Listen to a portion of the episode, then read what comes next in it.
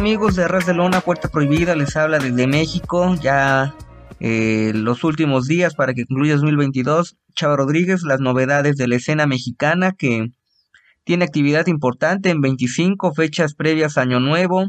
Tendremos por ahí un bandido hijo del vikingo, no solamente en la noche de campeones de AAA, sino parte de los eventos de cierre de año de Big Lucha, actividad en la Arena México, función de Navidad, final de la Gran Alternativa, lucha en jaula el primero de enero, el Consejo Mundial en sus funciones de inicios de enero tendrá un concepto que es bueno, le ha funcionado previamente de lo mejor del año, reediciones de luchas de campeonato, máscaras que la afición votó durante el transcurso del año, entonces se vienen varias cosas interesantes. Y al menos a la distancia, si pues no pueden acudir a las arenas, que creo que es lo idóneo, si tienen la posibilidad, no solamente de lucha mexicana, de lo que les guste, de por o de wrestling, ya ves lo que hablamos semana a semana en Puerta Prohibida, pues acudan, que es lo que a fin de cuentas ayuda al negocio, comprar eventos en línea, etcétera. Voy a hablarles de una función del Consejo Mundial, pero también de ahí un par de combates que tenía pendientes. Y abro esta semana hablándoles de la lucha por la final del Campeonato Show Center en AAA, Laredo Kit en contra de Hijo del Vikingo. Un título muy bonito, cuestión artesanal, de ocasión me recordó por ahí a los campeonatos temáticos que ha sacado de vez en cuando el Consejo Mundial de Boxeo. En su momento pues, tuvieron una lucha del año. También en Monterrey, curiosamente, Laredo Kit, hijo del vikingo, espectacular. Admito que entre la de hace un par de años y esta me quedo con la anterior. Un Laredo Kit en faceta de rudo, algo inusual, y no porque no maneje el estilo, sino porque pues lo ubicamos de técnico. El amigo Carlos Ryder, que pues ha comentado luchas de Laredo en la en Impact. Sangre en la boca, el hijo del vikingo en esas primeras secuencias. Eh, controla Laredo Kit el comienzo de la lucha en una plancha de 450 en una plancha perdón fuera del ring una estrella fugaz pues parte del impacto que se lleva el hijo del vikingo se eh, sufre una lastimadura en la boca comienza a sangrar de una estrella fugaz en esta lucha también pues derivó en lo que sería el problema médico de Laredo Kit que lo tendrá fuera de actividad esperemos que regrese pronto pero yo creo que fácil serán unos seis meses que estará alejado de los encordados Laredo Kid. Conforme avanza la lucha, castigo más físico, eh, lances con topes. Hay un momento en el que hace un azotón, un power slam desde el esquinero Laredo en contra de Hijo del Vikingo, que cae de fea forma en contra de la ceja del ring. Creo que se le puede considerar candidata a lucha del año sin problema dentro de lo que ha ofrecido no solamente AAA, sino la escena mexicana entre esta lucha de, Hijo del Vikingo y el mano a mano con Fénix por el campeonato, por el ambiente, la respuesta del público, me quedo con la lucha en contra de Fénix como mi opción a lucha del año dentro de AAA. Varios falsos finales, lo cual se agradece. Entonces, bueno, para terminar como termina esta lucha, recibe un botellazo en la cabeza, hijo del vikingo, algo un tanto inusual en estos combates en mano a mano de AAA, Laredo Fly y se lleva el campeonato Show Center Laredo Kid. Quizá antes del malestar por complicaciones que tuvo el equipo podría pensarse en una revancha o rivalidad a largo plazo entre estos hombres. Pues obviamente ese plan queda cancelado, la lucha la encuentran en línea y creo que es de lo más grato que he visto últimas fechas en AAA y son de esos combates que independiente de que tenga uno un favorito de cada esquina, se les aplaude el esfuerzo y la creatividad para sacar buenas secuencias. La semana pasada, caso de que no hayan escuchado Puerta Prohibida y está en material de archivo, les hablé de la presentación de GCW Game Changer Wrestling a Vanguardia. No terminé el evento, así que voy a comentarles las luchas principales de la función que quedaron pendientes. Una lucha en parejas, aunque se anunció como cuatro esquinas del dolor con Roderick y Jimmy Lloyd enfrentaron a Jitsu y Rey Dragón, integrantes de la agrupación del sindicato dentro de Vanguardia. Una lucha equilibrada, usaron artefactos, quizá sin caer en el estilo ultraviolento, una engrapadora, una tabla con púas, un bat con púas. Creo que les costó un poquito acoplarse a los luchadores, al menos esa dinámica de, pues es distinta aunque Vanguardia de vez en cuando, y te vamos a mencionar, pues tuvo lucha con explosivos y demás.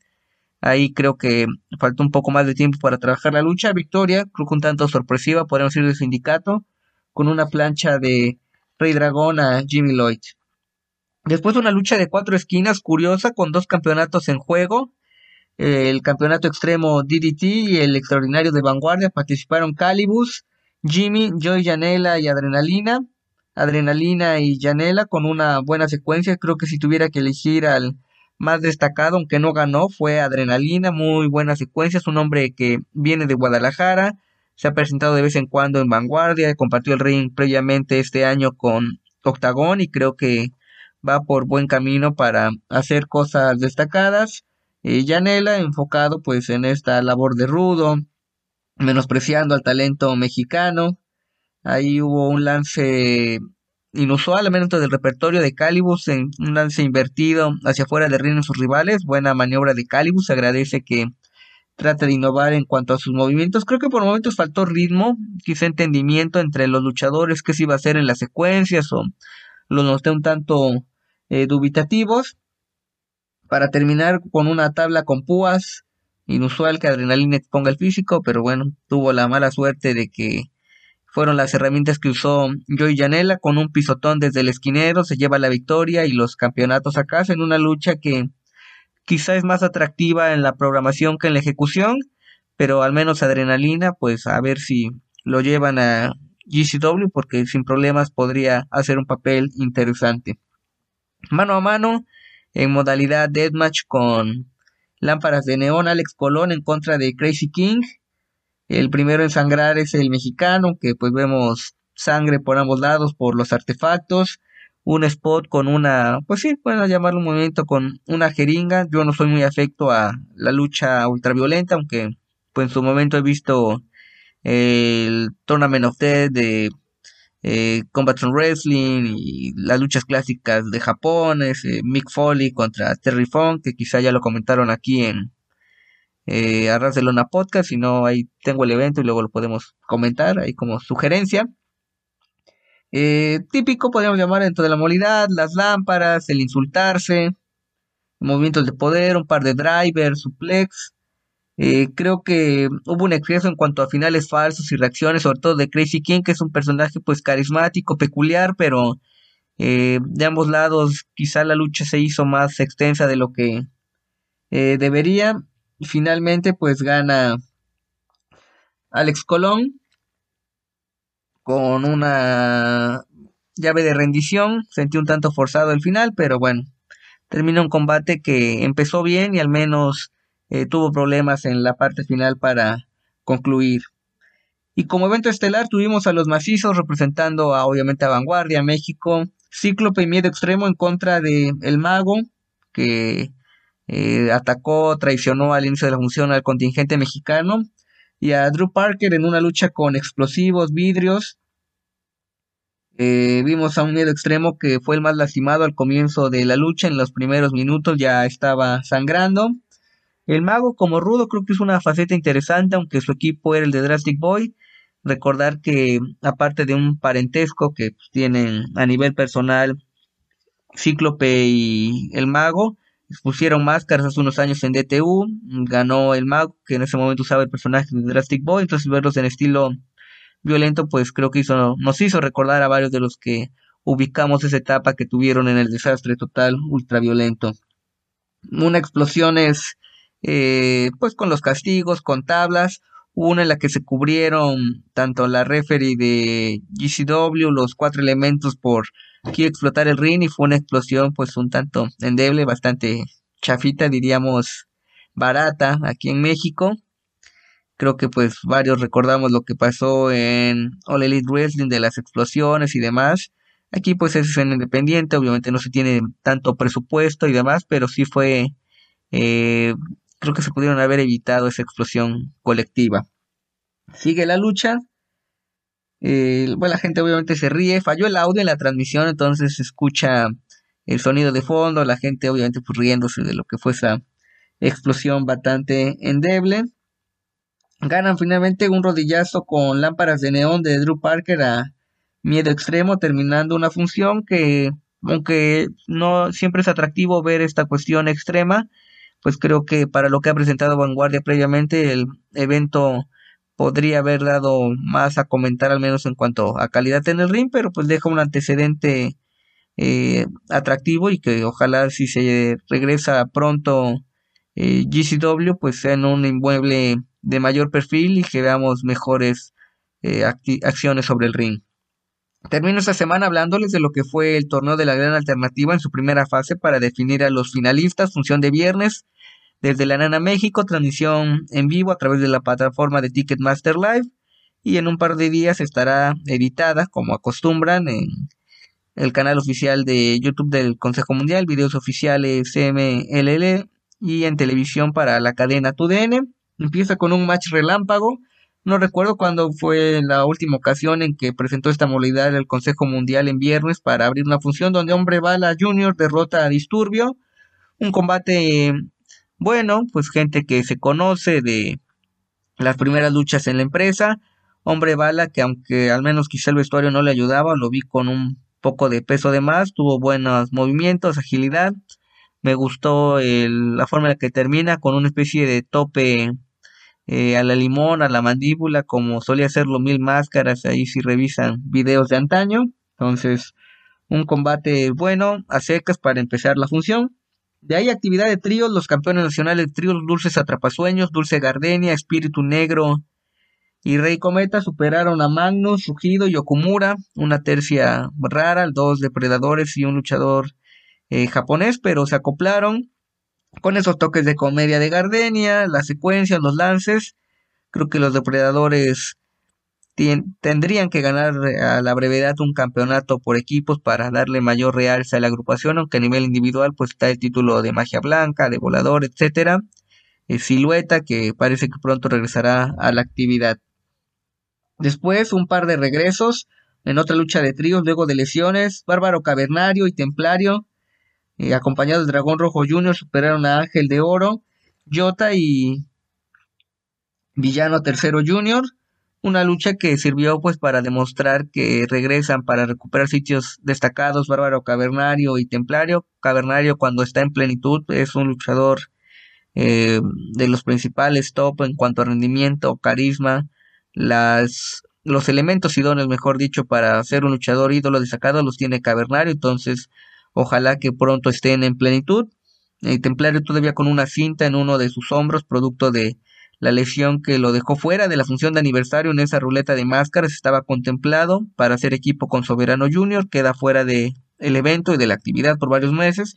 Y curioso que quien lo suplió fue Dragón Rojo Junior y les tocó hacer equipo en esta función, una lucha entre rudos, pero que tuvo buenas secuencias, eh, movimientos quizá una lucha que no, no, me pareció tan buena como la previa de Luz Atrapasueños, pero que tuvo buenas secuencias, gana Cavernario con rendición, aplicando la Cavernaria, entonces eh, queda, quedó todo listo para lo que sería esa mini torneo, eliminación directa con Campal, y lo que hace la gran alternativa pues es impulsar a un talento nuevo, o uno que está en luchas preliminares, acompañado por una estrella hasta que llega a la final y pues se consagra gente que lo ganó en su momento, místico, el original, el que luego fue carístico, sin cara, místesis, etcétera, Héctor Garza, Máscara Dorada, Gran Metalik y después ahora nuevamente Máscara Dorada.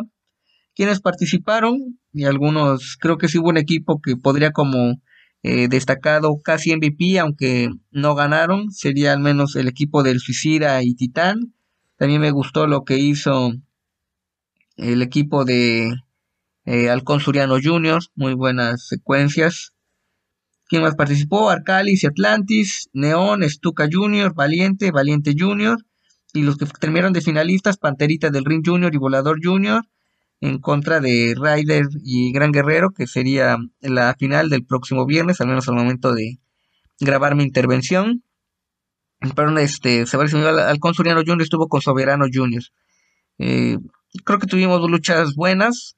Por una cuestión de tiempo, un imprevisto, no pude ver los primeros combates del el torneo. Son combates cortos, pues para que la función no se alargue tanto.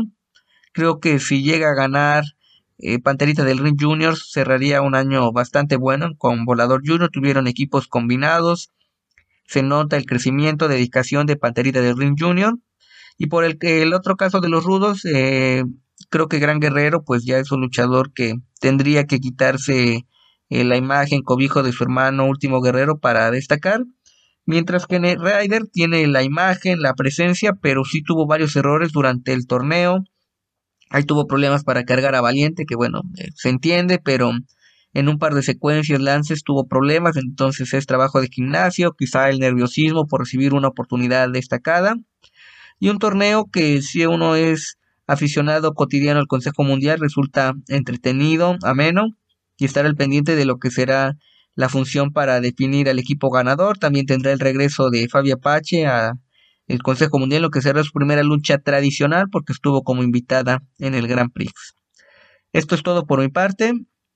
Voy a tomarme unos días de vacaciones por temporada, entonces pueden revisar material de archivo para ver comentarios, nociones de lucha libre mexicana que durante este año analicé bastantes eventos y contenido, entonces pueden revisarlo con calma felices fiestas y si quieren adquirir un eh, regalo de temporada y oyente relacionado a la lucha libre, los invito a que adquieran un ejemplar de mi libro de Olvidemos el Circo, Maroma y Teatro, editorial Gato Blanco, disponible en Amazon México librerías del sótano, tienda en línea para envíos internacionales sin mayor problema. Y también invitarlos a que eh, no se vaya todo el gasto por la temporada porque ya se viene mi segundo libro, título tentativo que quizá no va a cambiar, escenas inéditas de un aficionado al pancracio, y vamos también con Editorial Gato Blanco. Entonces, para que estén al pendiente y lo compartiré en redes sociales y aquí en este espacio espero dar más información a la brevedad. Felices fiestas, un abrazo y nos vemos, escuchamos en 2023. Saludos. Muy buenas, soy Marcabar y esto es Arrasa, una puerta prohibida. Estamos una semana más aquí con lo mejor de New Japan Strong, la división norteamericana de New Japan Pro Wrestling. Y esta semana estamos con el episodio emitido el pasado sábado 17 de diciembre en este nuevo show de la gira de Tonation, episodio 120 de New Japan Strong. Un episodio que prometía bastante, con una defensa titular y un par de encuentros individuales bastante llamativos. Eh, esta gira también, bueno, era grabada en el Vermont Hollywood, que ya hemos comentado que es un sitio que me encanta particularmente por el público. Aquí el público también deja una serie de joyitas. Y tenemos un, un show bastante completo de principio a fin, así que vamos sin más dilación a comentar sobre ello. Primer encuentro opener, eh, Bateman se enfrenta al joven Jacob Austin Young, Jay, eh, la sigla. Eh, ya he comentado anteriormente sobre Jacob Austin Young, me parece un buen talento prometedor.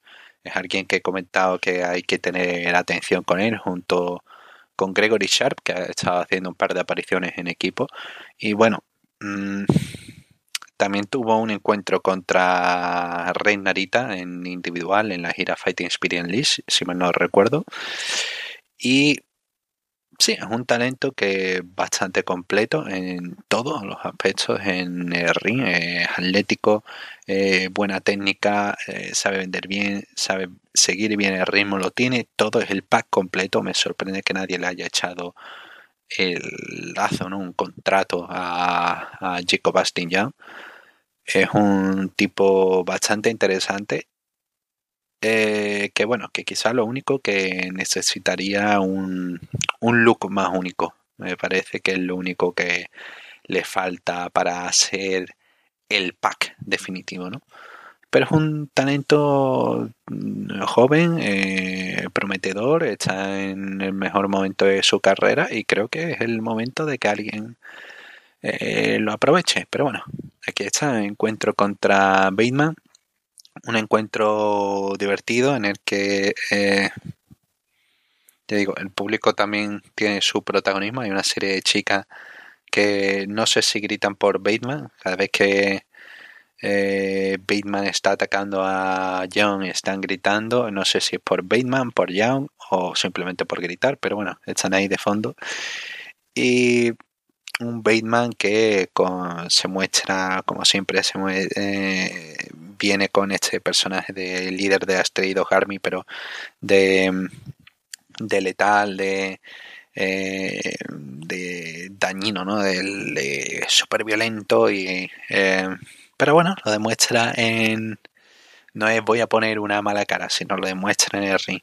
Eh, es un sádico, le empieza a doblar la mano a Young y eh, Young no va a usar la mano izquierda para golpear, no la va a volver a usar. Sí para algún Irish Whip, pero no la voy a volver a usar. Y me parece un buen detalle. Em, porque incluso descarga chops, pero la, la, mano izquierda sigue vendiendo. Y el ladrido de Bateman, ahora estoy pensando en el público, el ladrido de Bateman también recibe reacciones, la gente reacciona con todo. Me, encanta el público de, del verbo en Hollywood. Eh, eso, eh, Jacob Astin Young es un talento bastante bueno, tiene un buen comeback, eh, el que empieza eh, hacer un comeback atlético, pero no solamente atlético, sino con, con energía, con fuerza, con puñetazos bastante convincentes y que termina un buen combo de camino a un Saito Suplex y con eso roza la victoria. Bateman hace la de pedir clemencia, patea la rodilla apoyo de John, el cual cae. Intenta Bateman un DC Kill, pero Jacob Astin John todavía sigue teniendo pelea, intenta un Manjigatame. Bateman no le deja, escapa y termina aplicando el DC Kill. Cuenta 3, victoria para Bateman. Eh, ya digo, encuentro bastante completo, no va a ser el mejor que se vea en esta semana, pero sí es un duelo que permite ver lo mejor de Tron, ¿no? permite ver alguna joyita de talento antes de que explote y creo que ahora mismo es el momento de que alguien eh, busque algo con Jacob Astiño talento que me parece diferenciar. Me parece si, si el micro cumple también, ya es el tipo al que hay que ir detrás de él. Y es una demostración más de que Bateman también queda protegido y que tiene una buena posición ahí en New Japan Strong. Siguiente encuentro, Kenta contra Badutito y este son dos dos personas que el verbo en Hollywood, por un lado a Tito, que le encanta, y por otro lado, Tito, que ya he comentado, estrella revelación de, de New Japan Strong, y por otro lado, Kenta, que recibe a toda gente, toda la gente está gritando por Kenta al inicio.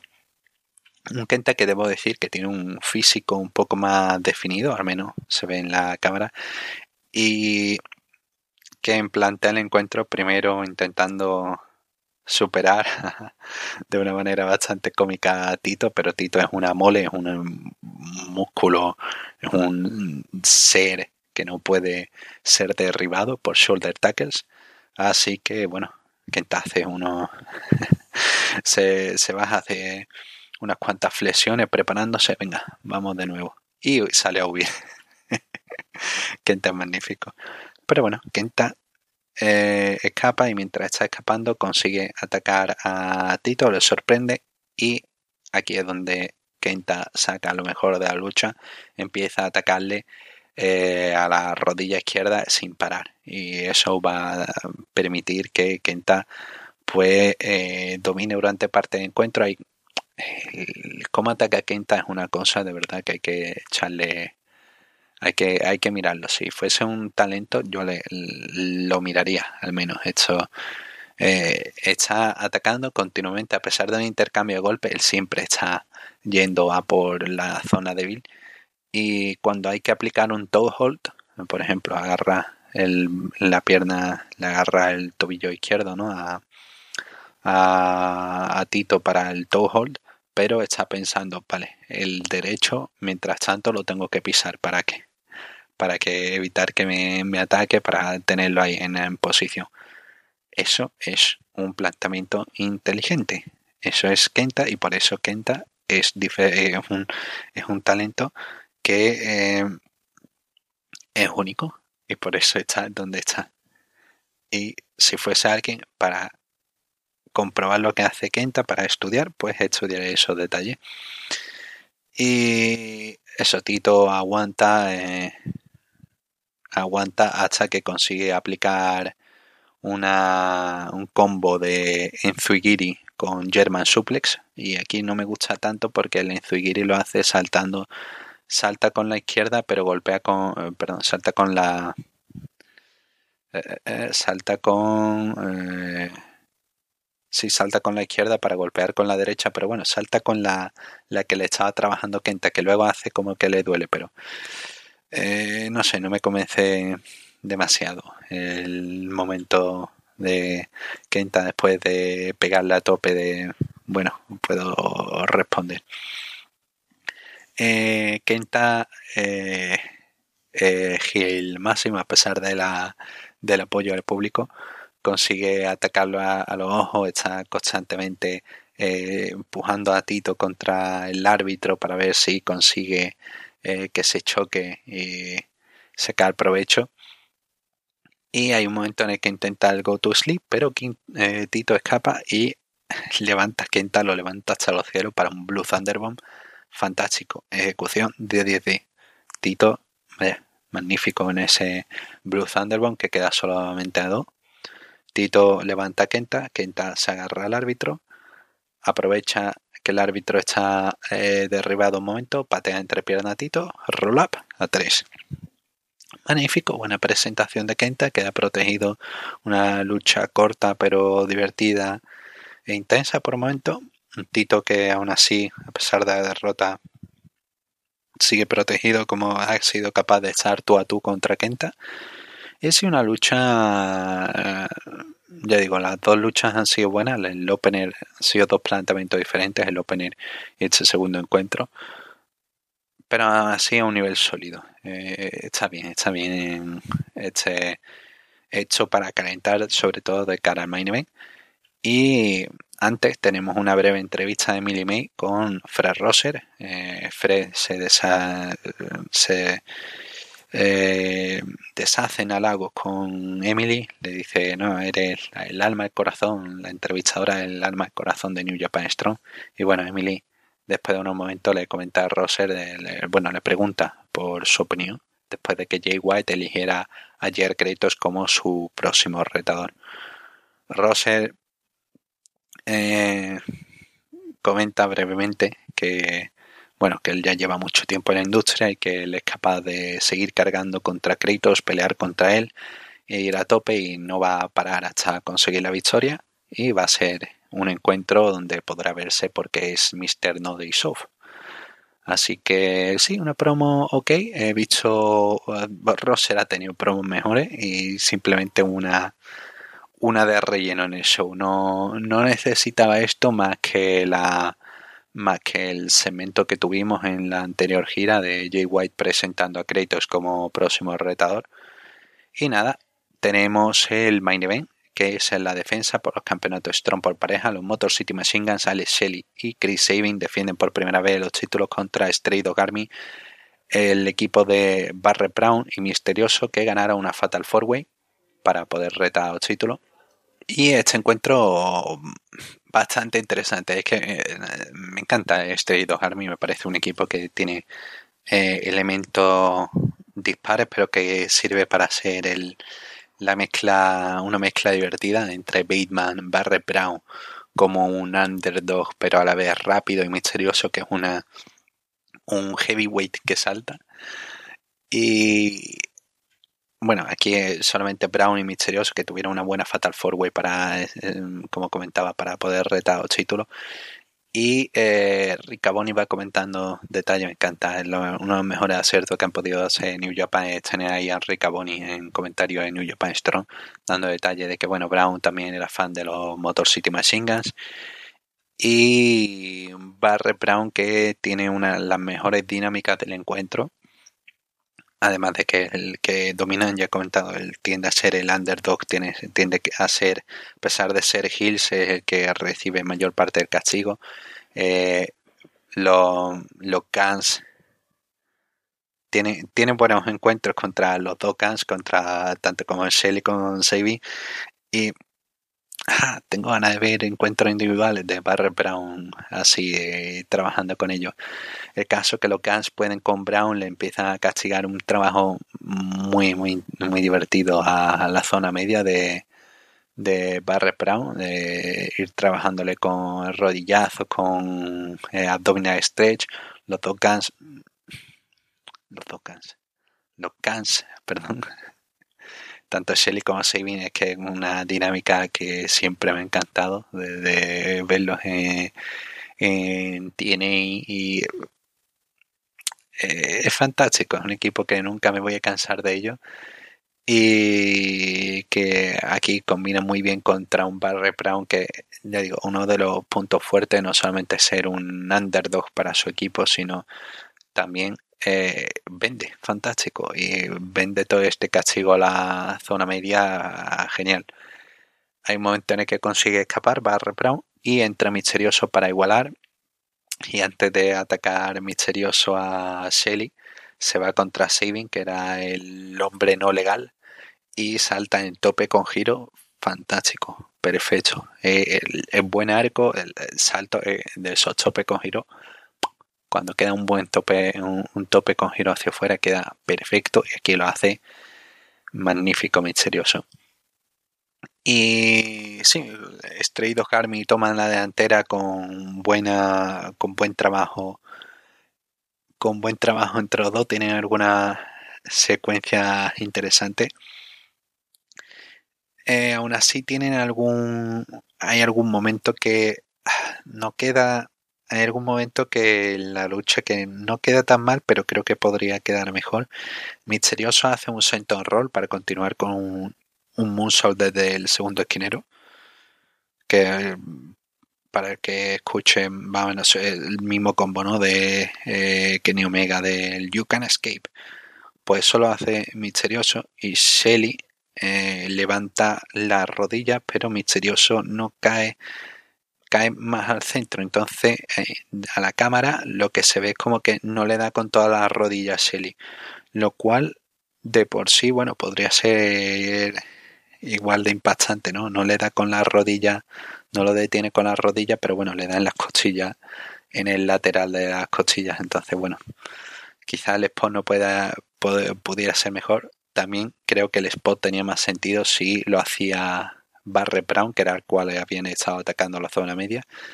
Entonces, creo que hay cosas que son mejorables en el planteamiento de encuentro. Eh, los, los Guns intentan buscar la victoria, pero Misterioso interfiere para ayudar a Barre Brown.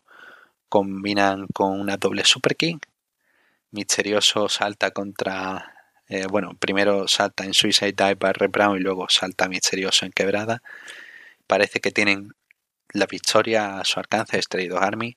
Barre Brown ataca a Saving con un Brainbuster, Misterioso salta con Diving Leg Drop y cuenta a dos. Una cosa que eh, me estaba saltando es que una, la, dinámica de los bugs me encanta porque de los bugs, de los Guns, perdón, porque los, los Guns, al igual que los bugs y que otros equipos, no esperan a oh vaya, está haciendo la cuenta de tres, no, me voy a quedar a mi esquina porque no soy un hombre legal, no.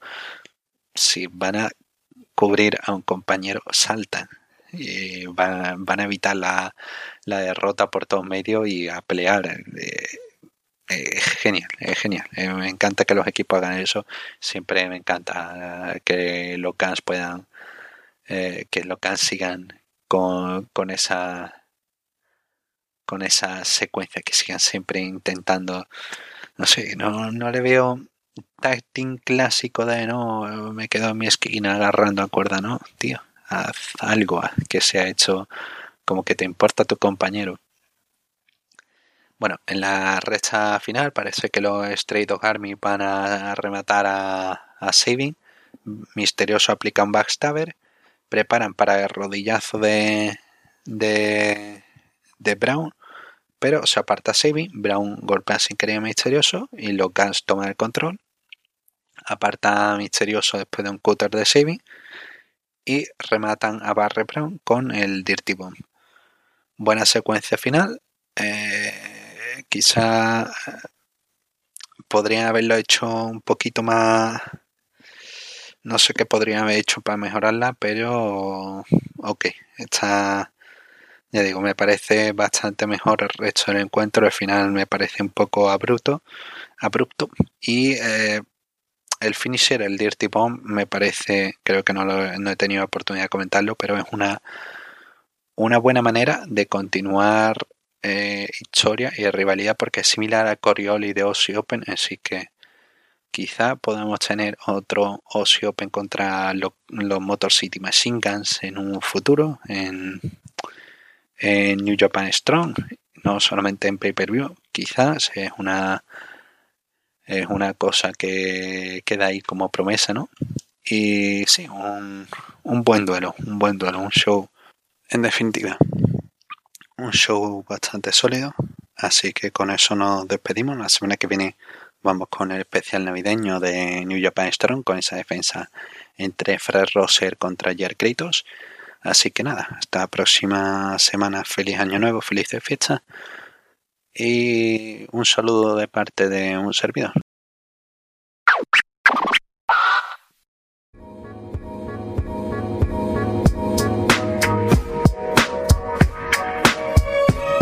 Randy Savage hace una promo con Elizabeth, ahí con el filtro del NWO, ¿no? En blanco y negro, con los cortes, diciendo ahí cosas. Eh, básicamente, Macho Man amenaza a DDP, se mete con Kimberly también. Eh, no dice nada en concreto, pero todo es muy cool, porque es Macho Man y es con el, blanco y negro y con los cortes y la música de fondo, así que no entiendo nada de lo que dice, pero me gusta.